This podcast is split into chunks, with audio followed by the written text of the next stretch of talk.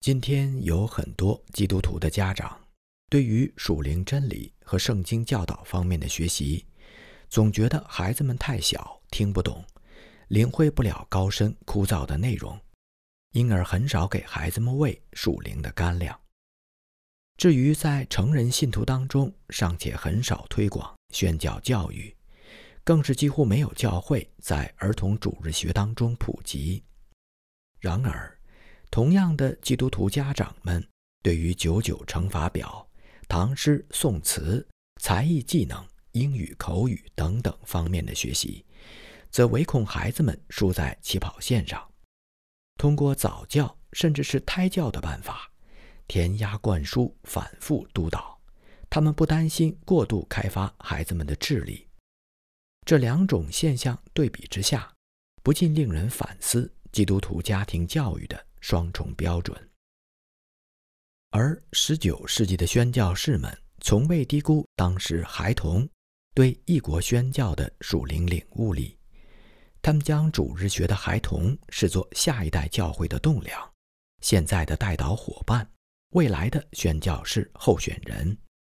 内地会的会刊《亿万华民》从创刊起就不定期地推出针对当时儿童读者的文章。当代的家长们很难想象，在19世纪末英国教会成长的孩子们，需要阅读或者聆听动辄上千字的远东宣教士们的来信。或许正因为如此，我们也不需要奇怪，内地会历任的宣教士不乏来自该会刊的订阅家庭，或是从小就是亿万华民当中致少年人这一栏目的忠实铁粉。一八七八年一月和三月号的亿万华民上，便有两封这样写给孩子们的长信。第一封是驻中国安庆的贝仪士教士 Edwards Pierce 写给伦敦东区 Burnett Road 教会主日学的孩子们。这个主日学的校长 J. Louis Pierce 正是贝教士的兄弟。想来，贝教士到中国之前。也常常在那里服侍，所以那些孩子们收到这封远东来信，一定也是倍感亲切。另一封信虽然没有署名，在不算短的引言之后，转述了金辅仁 George King 和易士敦 Easton 两位宣教士在中国的宣教之行。从行文的风格来看，很有可能是主编戴德生编辑而成的。我们先来看第一封信，贝仪士教士写给伦敦某个儿童主日学的信。他写道：“亲爱的小朋友们，我的兄弟，也就是你们的牧师，告诉我，你们很想了解中国的穷人，以及我们如何带领中国当地人信主。他还告诉我，你们正在为差遣宣教士来中国传福音的事而捐款。听到这些消息，我深感欣喜。”因为我知道，如果你们能做这么多，你们也一定会做别的。你们会祷告，求主帮助那些寻机前来的福音使者，告诉可怜而无知的中国人，主是怎么样的爱他们，以及主为他们得永生所做的牺牲。真真切切的，我希望你们为此迫切祷告，因为只有主耶稣能教导他们，使他们圣洁。佩德和主在天堂同住。接下来，我也希望你们中间那些没有忘记我的人，能每天为我向神祈求，求他帮助我为他赢得更多的灵魂。让我来介绍一点我在中国的生活。相信读过之后，你们为我祷告会更加迫切。我希望你们能看见现在的我，相信你们一定会认不出我的。现在的我和当初你们所认识的贝先生大不相同。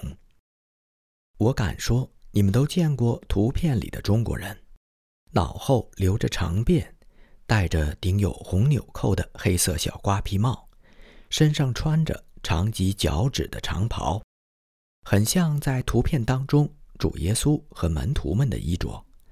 我现在就是从头到脚把自己打扮成一个地道的中国人。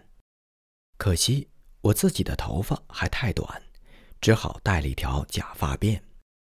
我之所以穿成中国人的样子，就是为了不吓着当地人。他们从来没有见过来自其他国家的人。当地胆小的人看到我们身着英国的服装，感觉古模怪样，就不肯来靠近我们。于是我们就无法帮助他们。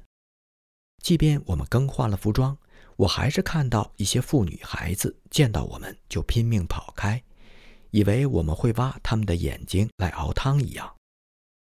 另一个原因则是。即便他们没有被我们的英式衣着吓倒，并在我们布道的时候驻足而听，但他们可能对我们的衣着比我们所宣讲的信息更感兴趣。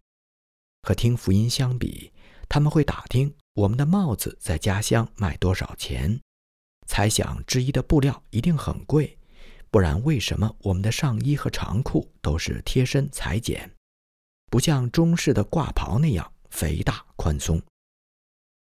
此刻，我并非坐在屋里写这封信，而是在一艘行驶在扬子江上的船中。扬子江，你们大概听说过，是世界上最长的河流之一。船在江上行驶平顺，以至于我几乎感觉不到在移动。时不时，我会停下笔来欣赏沿江的美景，江面宽阔。有些地方简直像海面，各式各样不计其数的船只扬着白帆顺流而下，景致很是迷人。水平如镜，耀眼的阳光下波光粼粼，像是洒满了钻石。远处层峦叠嶂，极目远眺，雄壮又秀美。岸边的渔夫们忙着撒网，田间的农夫们辛勤耕作。或是收割芦苇来充当柴火，我已在船上度过了一个星期的时光，还要再走一两天的水路才能到达目的地。中国的木船通常搭有一个小房间，一边乘客在里面睡觉吃饭。不过现在的我是坐在船舱外面的露天部分，靠头顶上的一把伞来遮阳。明天是星期天。所以我不打算赶路，因为我想展示给身边这些不信神的中国人，我们如何放下工作纪念主日。毫无疑问，我会安静地度过这一天，或在船舱里读书，或是和船夫以及他的仆人们谈谈神对我们的爱。如果停泊之处附近有村镇的话，我或许会去做个简短的布道。中文这么难学。我现在只会讲一点点，还不能为主做更多的工。可怜的中国人是没有星期天的，对他们来说，每一天都一样。他们当中有人在成为基督徒之后，拒绝在星期天工作，就会因此失去地位，收入会有损失，并遭受迫害。即便他们像我们一样过星期天，大部分的地方也没有主日学、礼拜堂、圣经或是诗歌本。唉，他们中大部分人没有人来教导他们，只能随波逐流去拜人手所造、眼不能看、耳不能听的各样偶像，死到临头都没有听说过永生真神。我所居住的那个城市叫安庆，有一个姓张的男孩子告诉我，他很久以前就放弃了拜偶像。因为他相信这些东西对他没有任何帮助。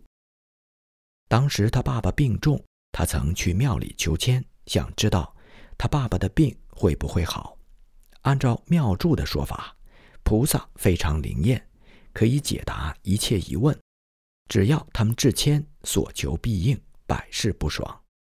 小张求的那张签，按菩萨的说法是，他爸爸的病一定能治好，但结果。他爸爸还是病逝了，所以这位小朋友对偶像没有任何信心，也不再拜他们。他说：“因为都是骗人的。”然而，他完全不认识真神，所以也并不见得比以前好。直到有一天晚上，他梦到一位朋友告诉他，如果去耶稣堂的话，有可能听到灵魂得救的方法，并得到永远的福乐。于是他来找我们。他对听道如此着迷，几乎每天都来听当地传道人讲福音。接着，他开始自己阅读圣经，结果就是，他现在说他相信主耶稣是他的救主，并希望受洗。我希望你们能为这位姓张的小朋友祷告，求神使他能全心全意的爱主，并成为主耶稣忠心的工人。同时，我也要求你们迫切地为这个以安庆为省会的大省当中，千千万万像小张这样的人祷告。我相信这个省份的人口和整个英格兰的人口一样多。目前，我是这个省唯一的一名外国宣教士。除了我所住的这个城市以外，全省六十个城市和无数的乡镇当中。只有六个地方可以听到本地传道人定期宣讲福音，而中国内地其他的十七个省，绝大部分和这个省一般大小，几乎每一个省的传道人都奇缺，甚至更糟，因为有的省连一名传道人都没有。所以你们可以看到，在所有中国人听说主耶稣之前，需要做的是何等多的事呢？我知道，你们不可能所有人都成为宣教士，但是我也有理由期盼你们中间的有些人可以。如果我能促使你们当中任何人将来成为宣教士的话，我将喜不自胜。尽管你们当中大多数不能做到，但你们中间所有爱主耶稣的人，仍然能够帮助那些传福音给外邦人的人。怎么帮呢？让我来告诉你们：每当你们向主献上祷告，求他祝福并保守那些把古老福音故事传给中国、非洲、印度等地的人；每当你们为这些事工奉献金钱，哪怕是一点点，你们就和那些向外邦人布道的人一样，在真正的为那些外邦人的得救而做工。最主要的，你们在做主所喜悦的事。这位爱我们的主，他看重我们出于对他的爱所做的服饰。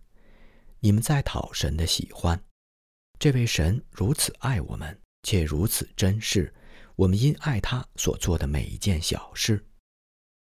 不过，我亲爱的孩子们，我的祷告是：你们当奉献自己，为福音在中国的传播捐献金钱的时候，不要忘记把自己奉献给主。因为直到你如此行，没有任何礼物能真正的蒙主喜悦。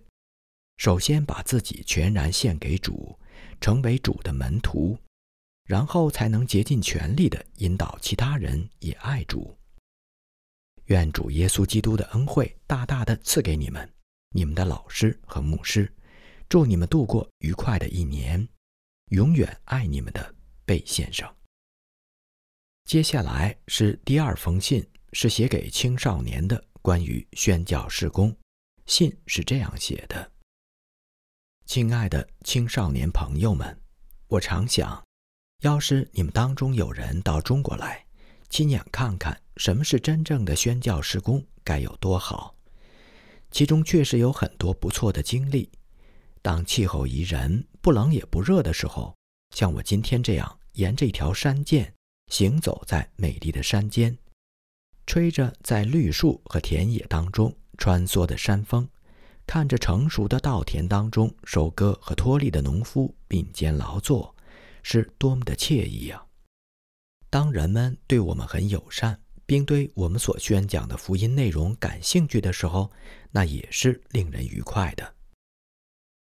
不过，有时赶上炎热的夏天，我们又只能待在低矮。燥热、空气浑浊的客栈里，在那里，门窗是唯一的烟囱。柴火产生的烟雾刺眼呛鼻，几乎令人窒息。又有时赶上寒冷的冬天，落脚的地方几乎找不到可以避寒之处。还有的时候，我们找不到可以下咽的食物。当地人说的方言，我们很难听懂，他们也听不懂我们要什么。有的日子，还会遇到有人骂我们，认为我们千方百计的要加害他们。其实他们实在可怜，因为他们不明白。但这样的同情并不能使我们的经历变得令人愉快。所以，正像各式各样的生活一样，宣教生活从表面上看有苦有甜。也许最大的痛苦是长期和所爱的亲人分别，夫妻不得不长期分居，父母为了基督的缘故而不得不和小宝贝分开，因为中国实在没有好的学校，而且由于气候的原因，很多小孩子容易得病，如果不送回家乡治疗的话，甚至会夭折。孩子们可能要过许多年之后才能见到他们的父母。或者生离变成了死别，能否请你们为宣教士的孩子们祷告，愿他们都能够成为主的门徒，这样，父母和孩子们就能够在天堂重逢。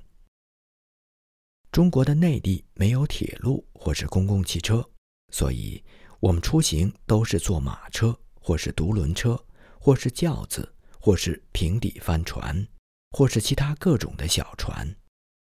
对身体足够强壮的宣教士来说，最佳的出行方式是像主耶稣那样徒步旅行，这样可以接触到很多用其他的方式无法见到的人，告诉他们有关耶稣基督的事和升天之道。我身边有一封我们的宣教士金辅仁先生的信，金先生已经徒步旅行了好几百英里。我想你们一定会喜欢他一路的见闻。他在主日停止赶路，向当地人布道。我敢说，他和他的同伴易士敦先生，每天一走就是好几英里，一定很需要这样的休息。但是他们在主日也得不到安歇，因为在中国，每个人都认为自己有绝对的权利，可以进到你的房子，甚至是卧室里。打量你和你行李的摆设，盘根问底。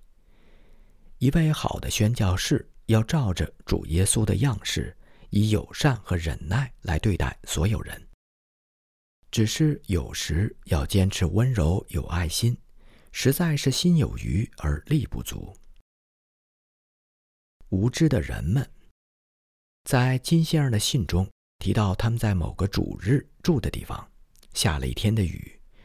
这样的天气对必须出门讲道的人来说非常不方便。不过他还是设法找到两个地方。年长些的人很安静，听得也很用心；小孩子们却很吵闹。当地人对福音完全不懂，他们会问：例如，神是什么？神吃什么？神有孩子吗？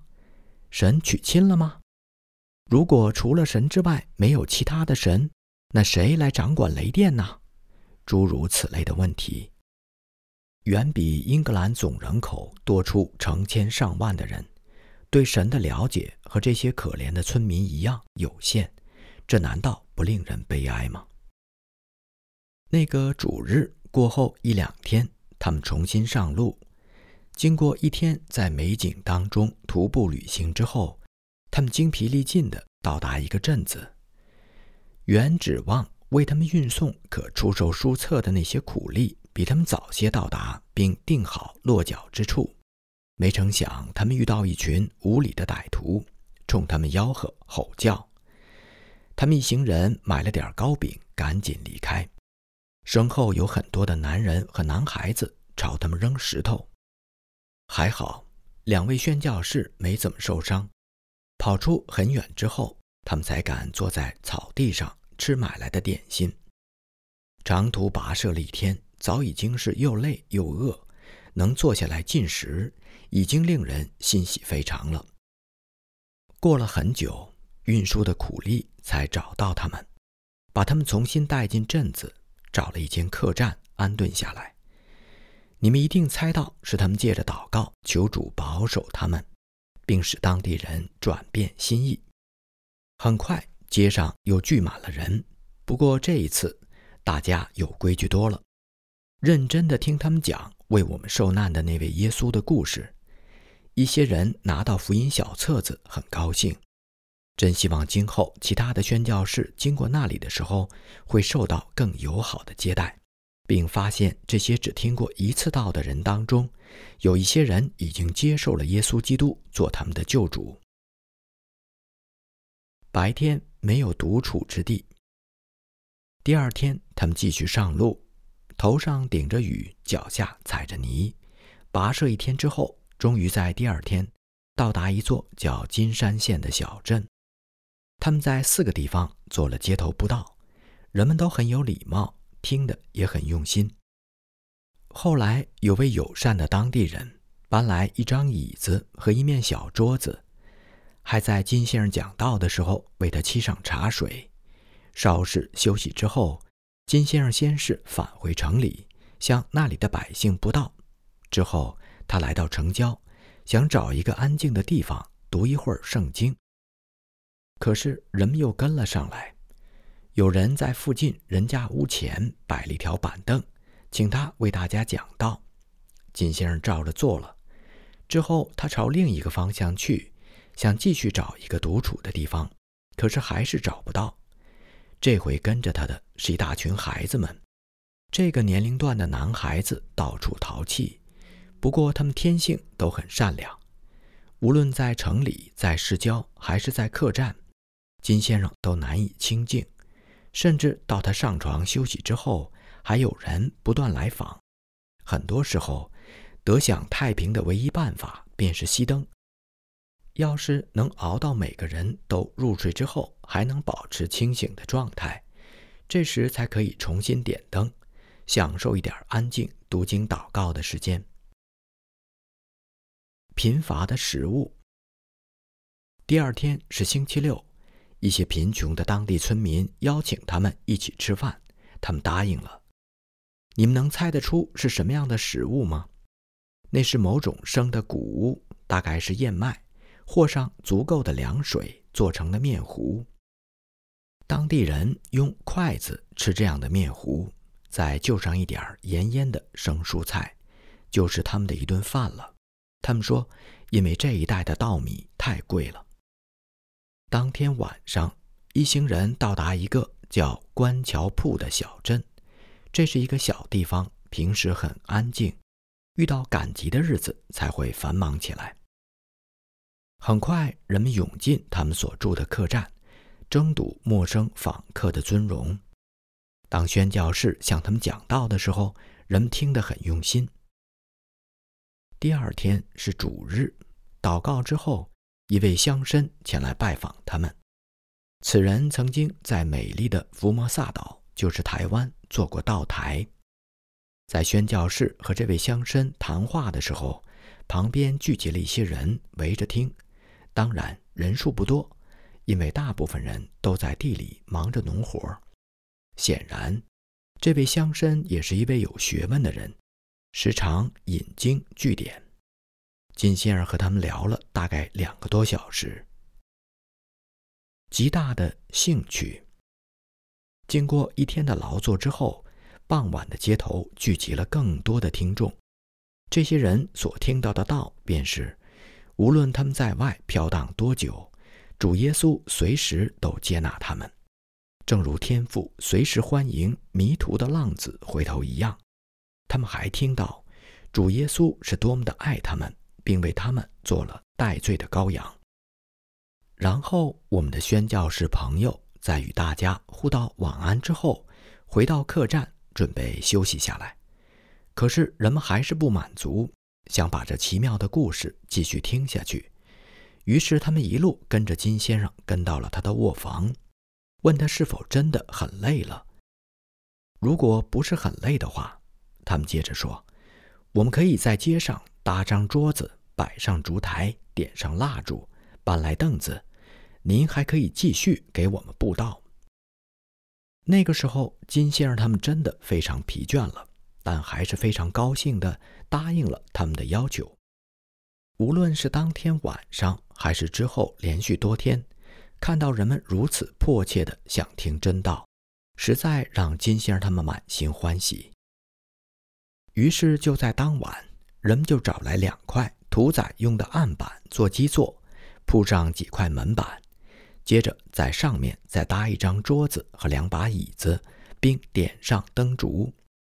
先是由金先生给聚集的众人讲道，在宣讲天赋大爱的时候，他自己也深受感动。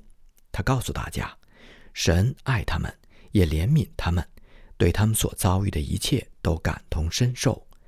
神喜欢他们，无论遇到什么样的困难，都通过祷告来寻求自己。他也非常乐意帮助大家。金先生向众人保证，虽然神如此伟大之高，大家还可以把所有关于亲友的大小事情带到他面前，寻求他的帮助，因为神爱贫穷和卑贱的人。接下来，金先生简短地提到了耶稣和救恩。易士敦先生更全面地论述了这一个主题，然后金先生要求大家保持完全的安静。他开始祷告，求神赐福并引导大家认识他、爱他。你们可以确信，我们的宣教士朋友那天晚上入睡的时候是何等的快乐。当有人用那样的方式邀请你们对他们讲道的时候，那真是美好。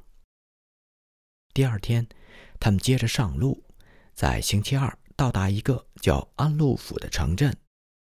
他们这一路走的可真惨，被褥、衣服以及所有的行李都被雨淋湿了。两个人曾经多次全身滑倒在泥泞的道路上，从头到脚沾满了泥浆。路上几乎找不到任何吃的东西，一天下来真是又累又饿。终于找到一家客栈，住进他们的上房，才能够得以洗澡更衣。中国郎中。有一天，宣教士一行人在路上遇到三位去陕西和甘肃的走方郎中和草药贩子，他们都是湖北人，一副走南闯北很有阅历的样子。双方彼此问答：“你们这是去哪里呀？”去陕西和甘肃，你们是从哪里出发的呀？从距离汉口大约四百里地的德安府出发的，一路都是步行吗？是的。走了多少天呢？大约二十天，够快的。伊士敦先生说：“我们走了二十多天。”接着他问道：“请问你们在哪里高就啊？”我们是走方郎中。你们随身带药吗？是的，一名郎中指指系在腰部的一个小袋子，回答说：“我们有各样灵丹妙药，包治百病。”你们从哪里得来的药呢？我们自己在山上挖的。冒昧动问，都能治些什么病呀？他们中一个人伸出一只手，每提到一种病的名字，就伸出一个手指。背诵完毕之后，说：“我们能包治百病。”伊士敦先生称赞他们的智慧和能力，接着请教他们：“是什么导致自己现在头疼？”三位当中最有口才的那一位说：“那得看疼在哪里。”易先生回答说：“是额头的部位疼。”让我看看。其中一位这么说，转向他的同伴：“啊，对。”他的同伴说着，并满脸得意地走上前来查看情况。伊士敦先生试探性地说：“大概是太阳暴晒的缘故。”他们立刻异口同声地咬定：“那就是了。”易先生接着转移话题说道：“但我知道有一种人人都有的恶病，只有一位能治得好。我可以确定，你们各位先生或者其他的同行都治不了。”紧接着，他便向他们谈到罪和神，并发现其中一位对这个话题很熟悉。于是易先生问他：“你以前听过这样的道吗？”“是啊，我们已经听过好几次了。除了在汉口，在甘肃也听过一次。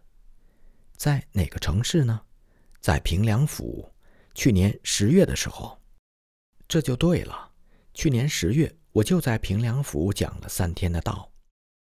这是金先生和易先生遇到的第二个去年十月在甘肃听过他们宣讲福音的人。而第一个是在老河口的街上叫住他们的一个人，想知道他们是否在去年十月在平凉府讲道并受过书。还没等宣教士们提到耶稣的名字，郎中的一位就说：“你们所说的耶稣到底是谁呢？”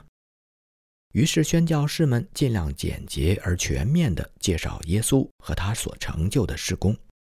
那位郎中接着问：“在汉口，他们说只有一位真神是主，那观音菩萨和其他的神灵是什么呢？”两位宣教士努力向他解释，那些都是假神。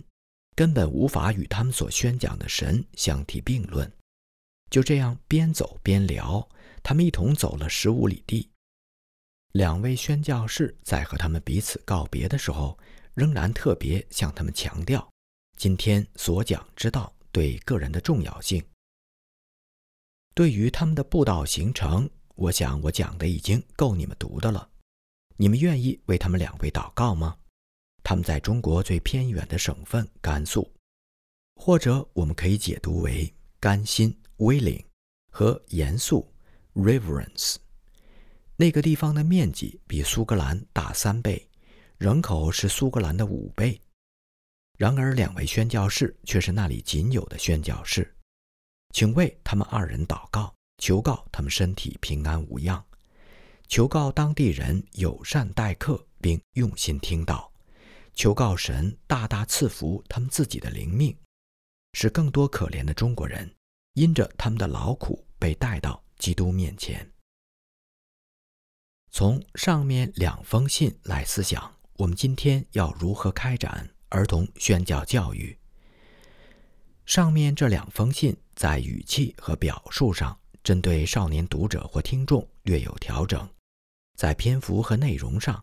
似乎又完全把他们和成年人一视同仁，既提到宣教途中的译文趣事，也提到沿途的艰辛和危险，丝毫不担心这些负面报道会伤害幼小的心灵。毕竟，还有比耶稣基督钉十字架更血腥、更儿童不宜的故事吗？写信的人一边讲故事，一边鼓励孩子们为远方的宣教士。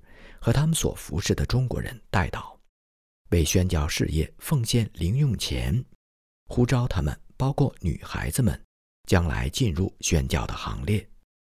除了内地会之外，其他的宣教机构和期刊也不断地为教会当中的孩子们提供有关非洲、印度、南太平洋等各个宣教合场的故事。因着每个主日。都能听到这些仿佛天方夜谭般的故事。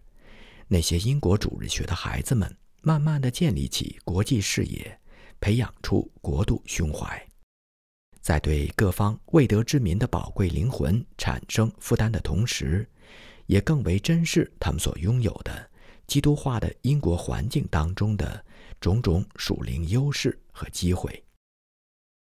读完这一个半世纪之前的两封信。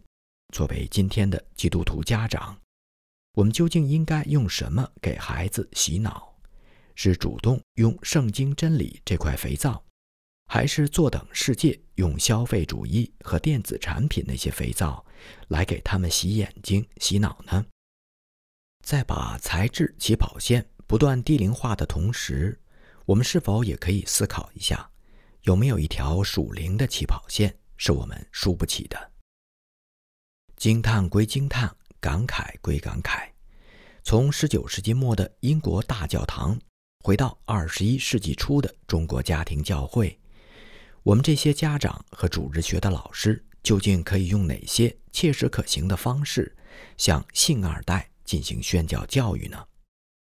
这一课题的相关讨论较少，笔者仅在此就与自家孩子们的互动经验分享若干的心得。即便这些经验很有限，或许仍可以给不同处境当中的信徒和教会领袖们做些参考。首先，儿童主日学的教学侧重点往往是成人教会的反射。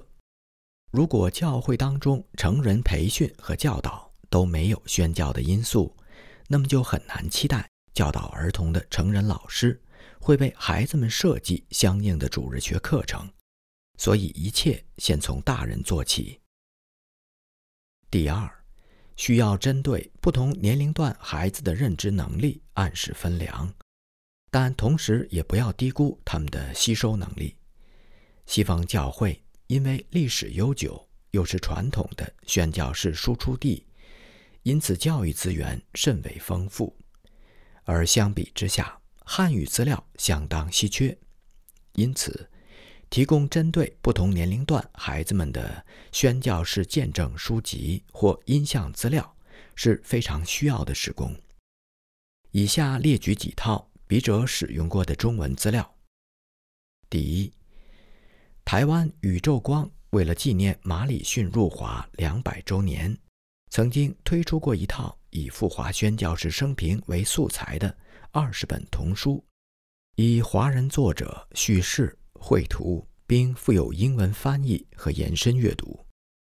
这套童书因为制作精良、构思原创、推崇正气、具有民族风格的同时又不失世界视野而大受欢迎。